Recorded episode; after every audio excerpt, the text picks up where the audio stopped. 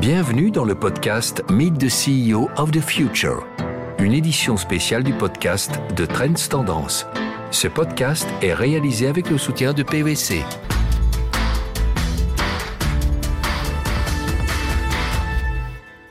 Bienvenue dans ce nouveau podcast de Trends Tendance. Je m'appelle Valérie Tess et dans cette série de podcasts Meet the New CEO, je pars à la rencontre des CEO de demain. Ces podcasts sont complémentaires à une enquête menée par Trends Tendance en collaboration avec PwC. Tout au long des épisodes, j'ai l'honneur de discuter avec des CEO visionnaires qui nous partageront leur expérience, leur vision et qui pourraient devenir le modèle pour les CEO du futur. Mon invité aujourd'hui est Bruno Cita. Il est CEO d'une PME située à Courcelles, le groupe Cita, référent belge en matière de distribution de produits italiens à destination des professionnels et des particuliers. La famille emploie aujourd'hui 130 personnes dans ses magasins, ses centres logistiques et au siège social de Courcelles. Qui dit groupe familial suppose une culture d'entreprise particulière. Nous parlerons ensemble de culture d'entreprise, d'intelligence collective et de leadership collaboratif.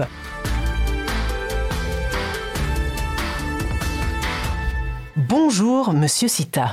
Bonjour. Alors, si l'on considère votre propre style de leadership, avez-vous eu ou connu une évolution au cours de ces dernières années?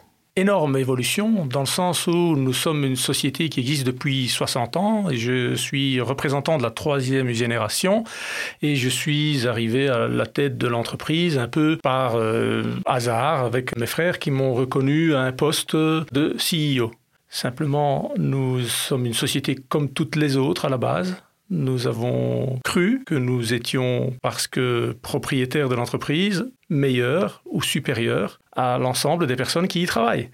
Et donc nous étions les seuls à diriger l'entreprise en disant nous allons aller dans cette direction. Et parfois et régulièrement, nous nous sommes rendus compte que la direction que nous avions imposée n'était pas la bonne ou pas l'idéale et que les personnes qui composent notre entreprise nous aident, bien plus souvent qu'on ne le pense, à orienter notre entreprise. Oui, c'est super intéressant. Alors, vous êtes là tout seul ou encore avec vos frères? Je suis toujours avec mes frères. Simplement, j'ai le rôle de CEO que je déteste par rapport à la position hiérarchique que l'on peut lui donner. Euh, elle est tout en haut de la pyramide. Il y a quelques années, je m'appelais Bruno Tout-Puissant et au bout du compte, j'étais absolument pas tout-puissant. Alors, est-ce que vous avez changé cette manière de travailler et d'être le chef d'entreprise? Bien entendu, en fait, le fait d'être euh, en haut d'une pyramide était une position qui, pour moi, était totalement inconfortable. Je n'avais pas ça dans les tripes, euh, cette vision que l'ensemble des employés que nous employons euh, a, avait, et, nous avons voulu balayer la pyramide, en fait, pour donner place à quelque chose de nouveau. Nous avons un organigramme qui est beaucoup plus organique aujourd'hui, dans lequel tout le monde peut prendre sa place, et il n'y a pas de sentiment même si euh, de sentiments de supériorité et d'infériorité. Même si la société dans laquelle nous grandissons et c'est ça le plus gros désastre à mon sens, euh, encourage la compétition, la rivalité, la, comparaison des uns avec les autres. Dès, l'école, on nous apprend à, à, nous battre contre les autres, alors que ce qu'il faut, c'est travailler les uns avec les autres, les uns pour les autres. Et de société en société, ce serait une vision future, en coopération, en collaboration, plutôt qu'en compétition. Alors, comment cet organigramme a changé dans votre société? C'est un travail qui est toujours en cours et c'est un travail qui, qui, ne se termine pas totalement. En fait, ce qu'il faut imaginer, c'est un système dans lequel les responsables de service deviennent au service du service plutôt qu'à la direction du service. Et donc, les décisions d'orientation de chaque service sont prises en communauté, en, en intelligence collective.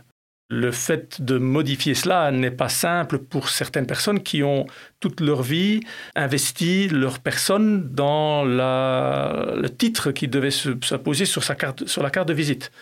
Et ça, ça change énormément en fait. Hein. Être le responsable de, à la fois, il y en a qui rêvent de l'être, et puis quand on y est, être le seul responsable d'un service peut mettre beaucoup de pression.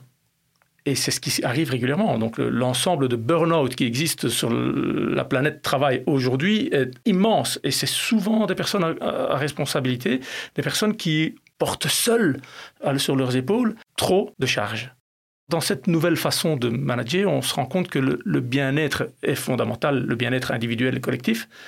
Mais moi, je voudrais aussi apporter plus de bonheur au travail. Et donc, le bonheur, c'est simplement la reconnaissance c'est ramener dans l'entreprise des, notions qui ont totalement disparu, tout simplement parce que la compétitivité, la compétition, toujours plus, toujours plus, toujours plus.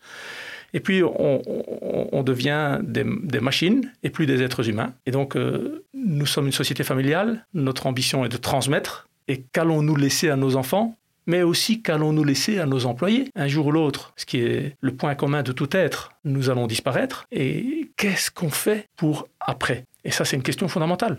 Alors dites-moi, les employés qui n'étaient pas en charge, comment ont-ils réagi à tous ces changements?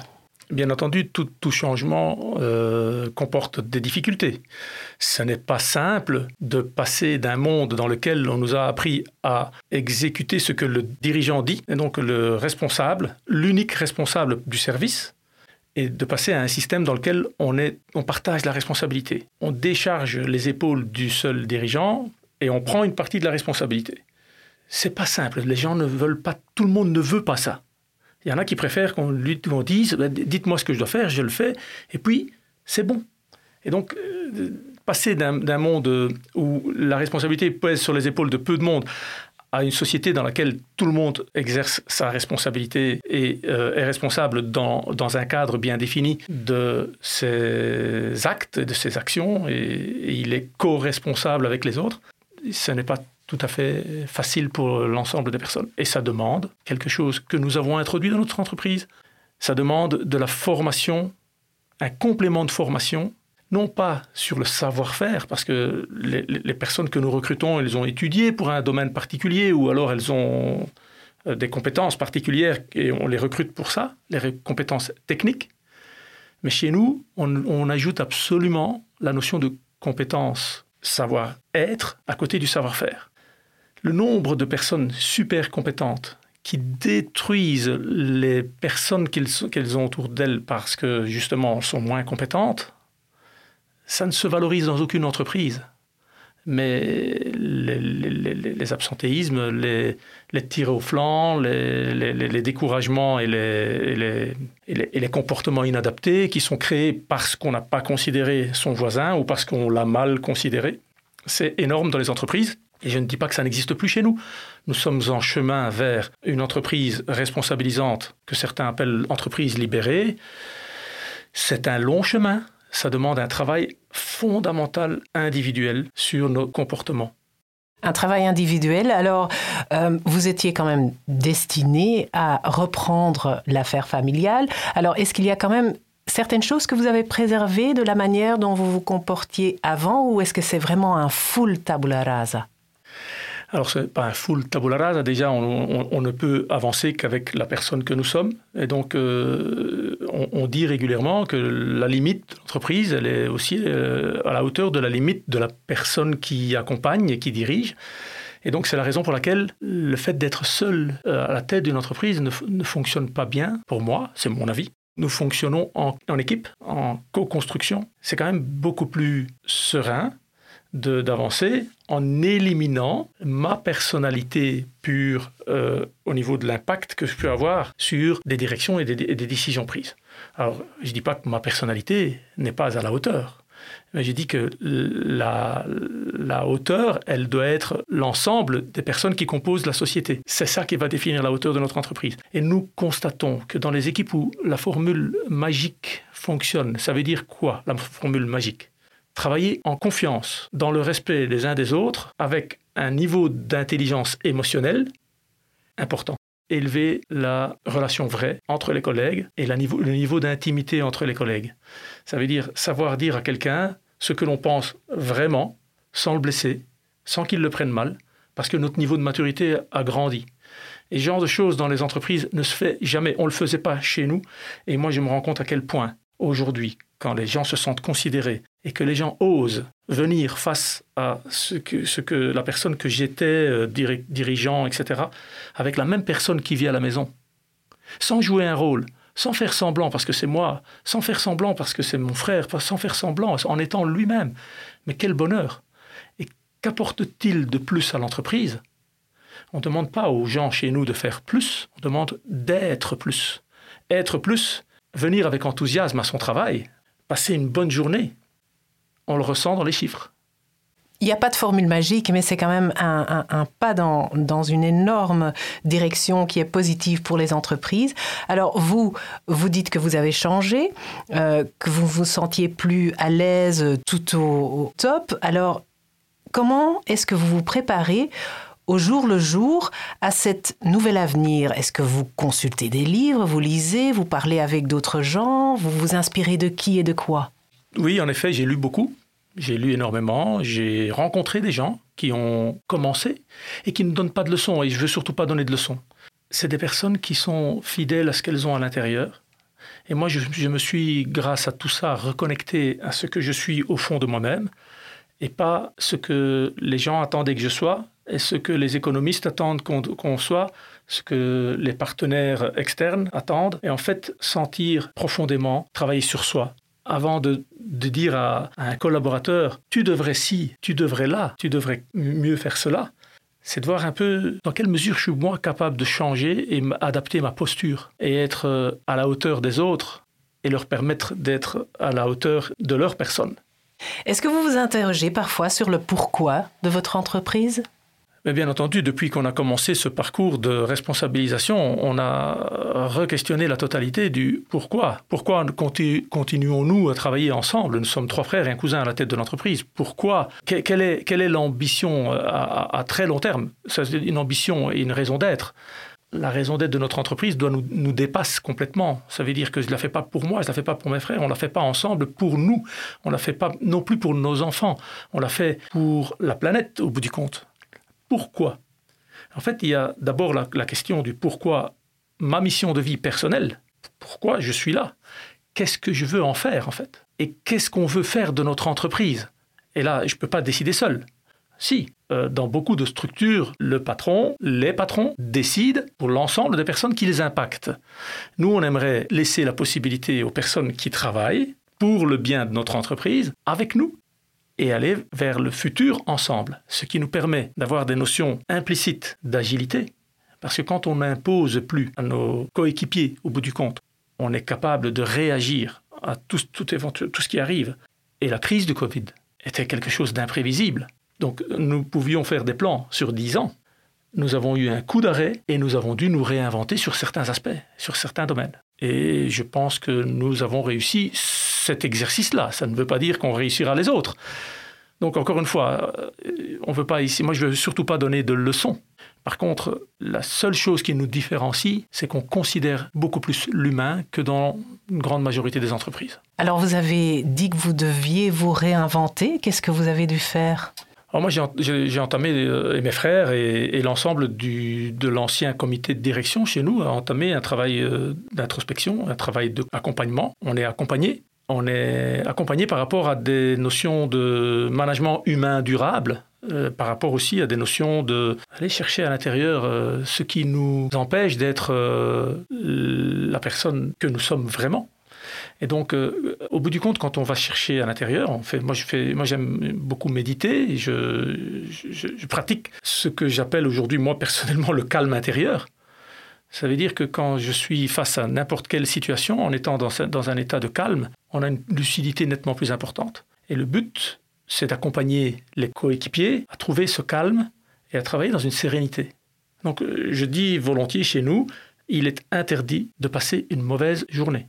Alors, comment intégrez-vous la question climatique dans la gestion quotidienne de votre entreprise?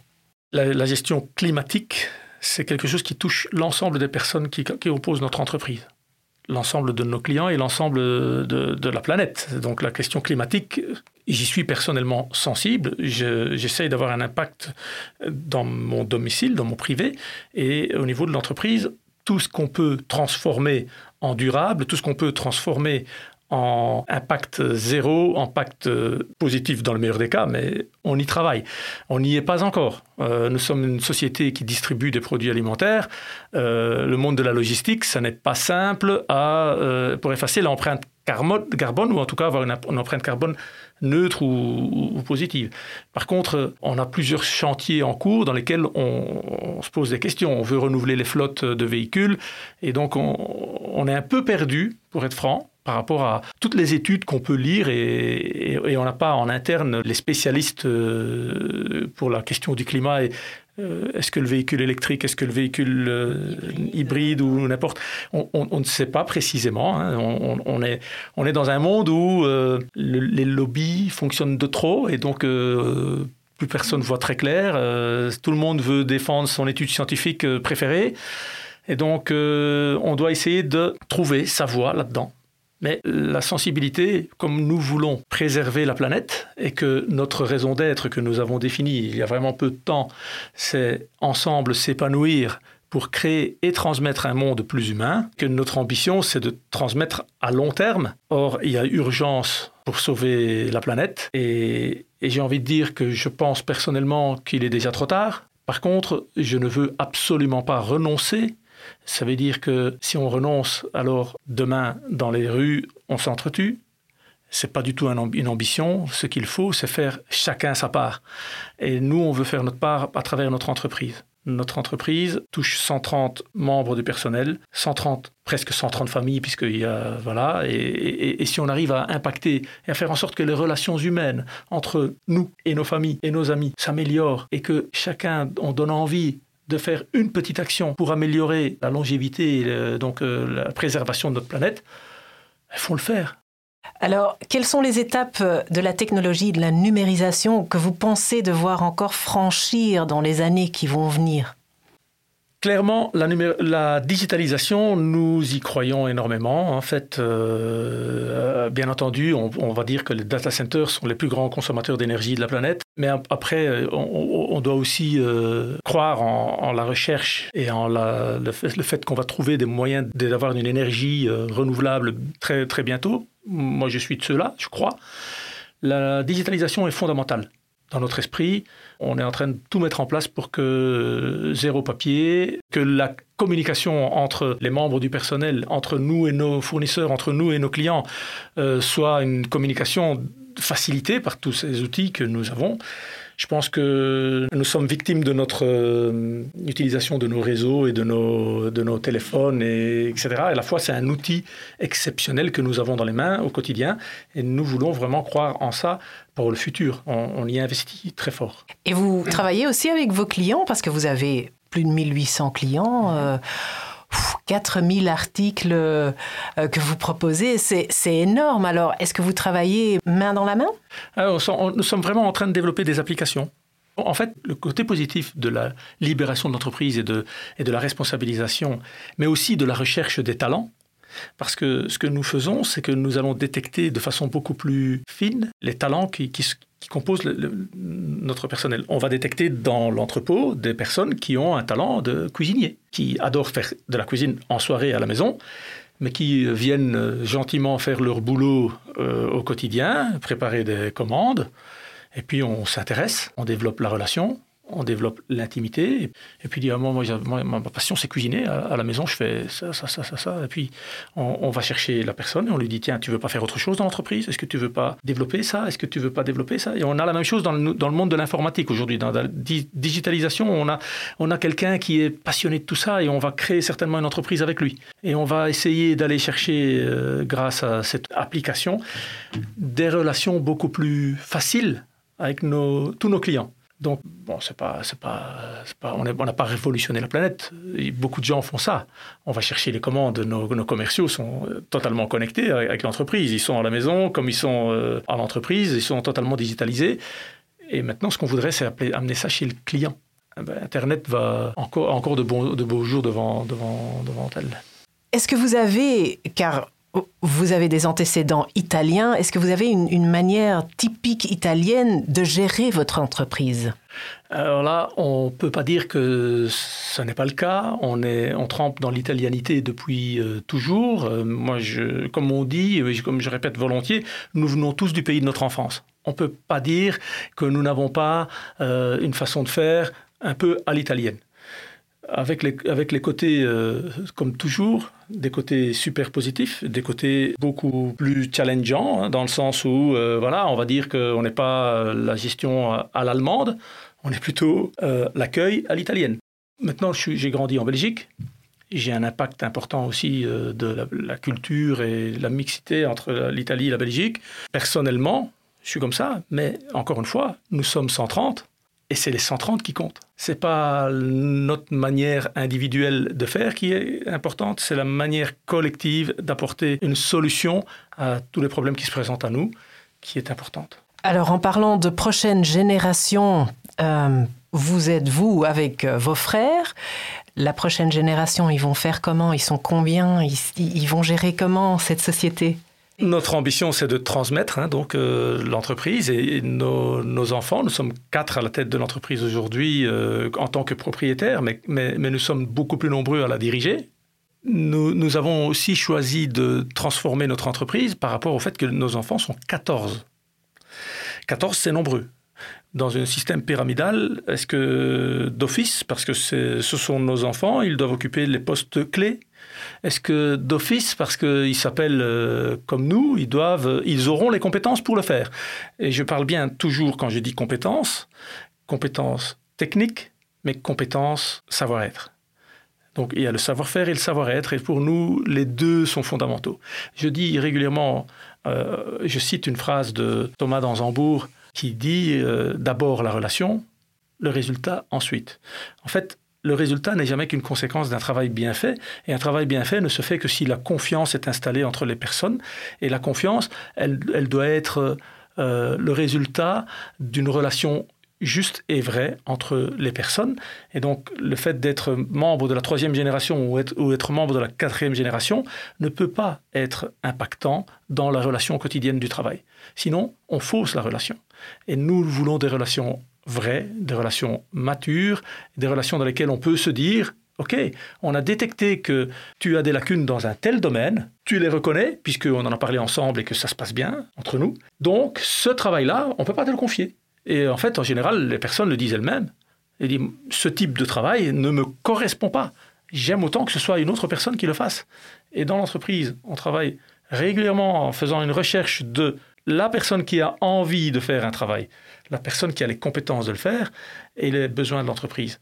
Le sweet spot, comme euh, on, le dit chez Gore aux États-Unis, qui gère l'entreprise uniquement sur base d'un sweet spot nous voulons nous inspirer de ces différents modes de management.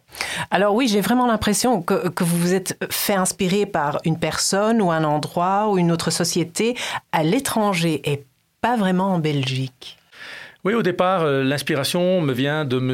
Thierry Pic euh, de la société Clinitex en France, qui est venu raconter euh, lors d'une après-midi à PM son petit parcours de vie, tout en humilité, tout en ne faisant pas de morale et de leçons de vie à qui que ce soit. Je voudrais vraiment pas faire ce genre de choses. Euh, nous avons notre façon d'avancer. Je pense qu'il n'y a pas une société qui avance de la même manière sur un parcours de libération ou de responsabilisation. Ce monsieur Thierry Pic, il nous avait raconté simplement le bonheur qu'il avait de voir que les résultats étaient plus que espérés, alors qu'il ne focalise jamais sur les résultats. Et en fait, il focalise que sur la relation humaine. En fait, euh, il y a des livres entiers qui ont été écrits sur l'intelligence émotionnelle et nous devons tous nous grandir dans l'intelligence émotionnelle. Qu'est-ce qui fait qu'une équipe gagne? Qu'est-ce qui fait qu'une équipe est moins performante? Dans le monde du sport, on voit parfois des équipes qui, a priori, sur le papier, comme on dit, sont moins fortes, qui font des résultats meilleurs. C'est quoi cette magie? Qu'est-ce qu'il y a? Je pense que c'est vraiment le lien entre les personnes qui composent une équipe. Et nous voulons travailler le lien. En ce qui concerne le style de leadership euh, du CEO moderne, nous lisons principalement dans l'étude euh, les caractéristiques inspirants, participatifs, axés sur les personnes, l'humain, le coaching. Alors, vous avez vraiment fait sentir que le leader autoritaire est uniquement axé sur les résultats. Ça, ça ne marche plus.